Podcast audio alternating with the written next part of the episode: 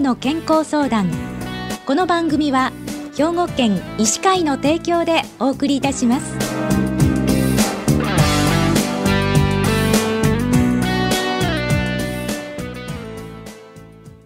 みんなの健康相談ご案内の広市加子です。今週は兵庫県医師会の明石市蘇我内科クリニックの蘇我忠先生にお話をお伺いします。曽我先生おはようございます。おはようございます。今日よろしくお願いいたします。えー、まずはお便りをいただいておりますのでご紹介いたしますね、えー、88歳の女性の方からなんですが、えー、56歳の息子は25歳くらいから引きこもりになり私と同居しています最近トイレの回数が増えたり食事をあまり取らなくなり病院で見てもらったところ肝硬変食道静脈瘤と診断され今日に至っています。体は少しずつ良くなっていると思うのですが本人は食道静脈瘤を心配し死ぬことばかり言っています。本人はアルコールを飲まずタバコも吸いません。診察は3ヶ月に1回程度ですがこれで良いのでしょうか？とお母様からご心配のお便りいただいてるんですがじゃあ曽我先生この食道静脈瘤っていうのは何なんでしょうか？はい。静脈瘤というのは静脈が屈曲蛇行してコブ状に太くなったものです、はい、ふくらはぎなどにできたものが下肢静脈瘤であり食道にできたものが食道静脈瘤です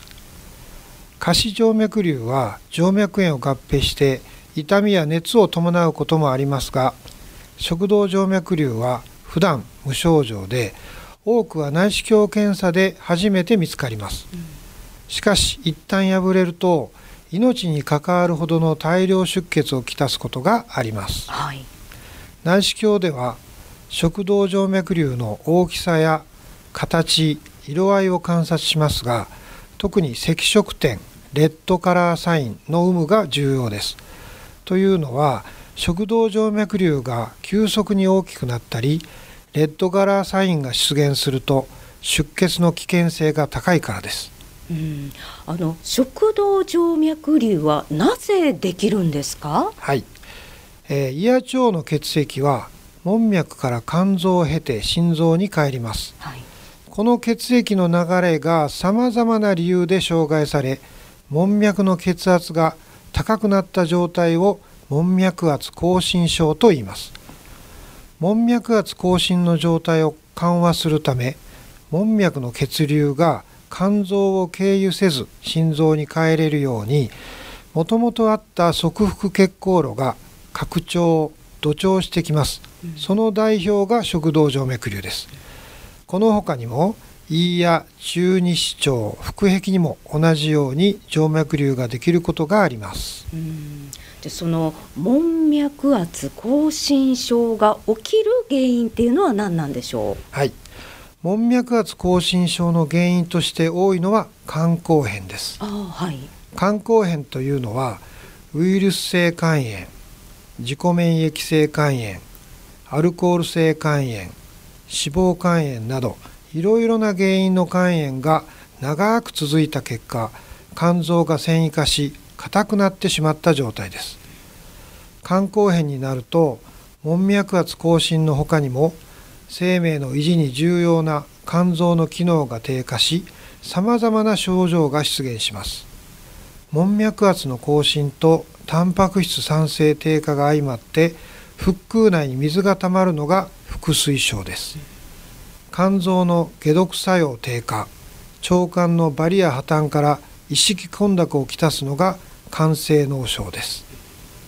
全身の栄養バランスが失調し、えー、筋肉が痩せてくるのがサルコペニアです。いずれも肝臓の機能低下が基盤にあるので治療は容易ではありません。また血小板減少や凝固タンパク酸性の低下から出血が止まりにくくなるので特に食道静脈瘤からの出血が起きた時問題となります。さらに肝臓がんができやすくなるも忘れてはなりません、あの食道静脈瘤の治療はどうするんでしょうか？はい。食道静脈瘤やその出血の診断は内視鏡で行われますがその治療も内視鏡が中心となります内視鏡下に静脈瘤を吸引しゴムバンドでくくる結紮術 EVL と硬化剤を静脈瘤の中や周囲に注入する硬化療法 EIS があります、はい。えー、EVL の方が技術的に簡単ですが EIS の方が強結露まで治療できるのでより根治的です、うん、このほか特に孤立性 E 静脈瘤の場合血管造影の主義を用いて静脈瘤に硬化剤を注入する BRTO という治療法が選択されることもあります。緊急時の処置としては SB チューブと呼ばれるものを食道内に留置しバルーンで静脈瘤を圧迫止血する方法もあります、じゃあの食道静脈瘤の治療はどの時点で行うんでしょうか？はい。食道静脈瘤からの出血と診断がついたら緊急治療開始になります、うん、直ちに内視鏡治療を行うこともありますが全身状態が悪い時などはまず SB チューブで一旦止血し状態を改善させてから待機的に内視鏡治療を行うこともあります、はい。定期的な内視鏡で食道静脈瘤を経過観察している場合は先ほどお話したような所見が出現し出血リスクが高いと判断された時点で予防的治療を検討します。食道静脈瘤の治療戦略を立てる上で静脈瘤に流れ込む血管や側腹血行路の同定が重要ですから超音波内視鏡や造影 CT 検査なども事前に実施されます。しかし静脈瘤への治療によって肝臓の働きがさらに低下してしまうこともあります、ですから治療を行うべきかどうか総合的に慎重に検討しなくてはなりません、じゃあこのお便りの方なんですが今後気をつけることがありましたら教えてください。はい。食道静脈瘤は定期的な内視鏡検査を受けて必要な時期に予防的治療を受けるべきです、うん、また食道静脈瘤の原因が肝硬変であるならば他にもさまざまな合併症をきたす可能性があります、うん、これらを総合的に評価し治療方針を立てる必要がありますですので今後も専門医を定期的に受診されることを勧めます。はいわかりました。ありがとうございました。今週は兵庫県医師会の明石市蘇我内科クリニックの蘇我忠先生に食道静脈瘤についてお伺いしました。今日はどうもありがとうございました。ありがとうございました。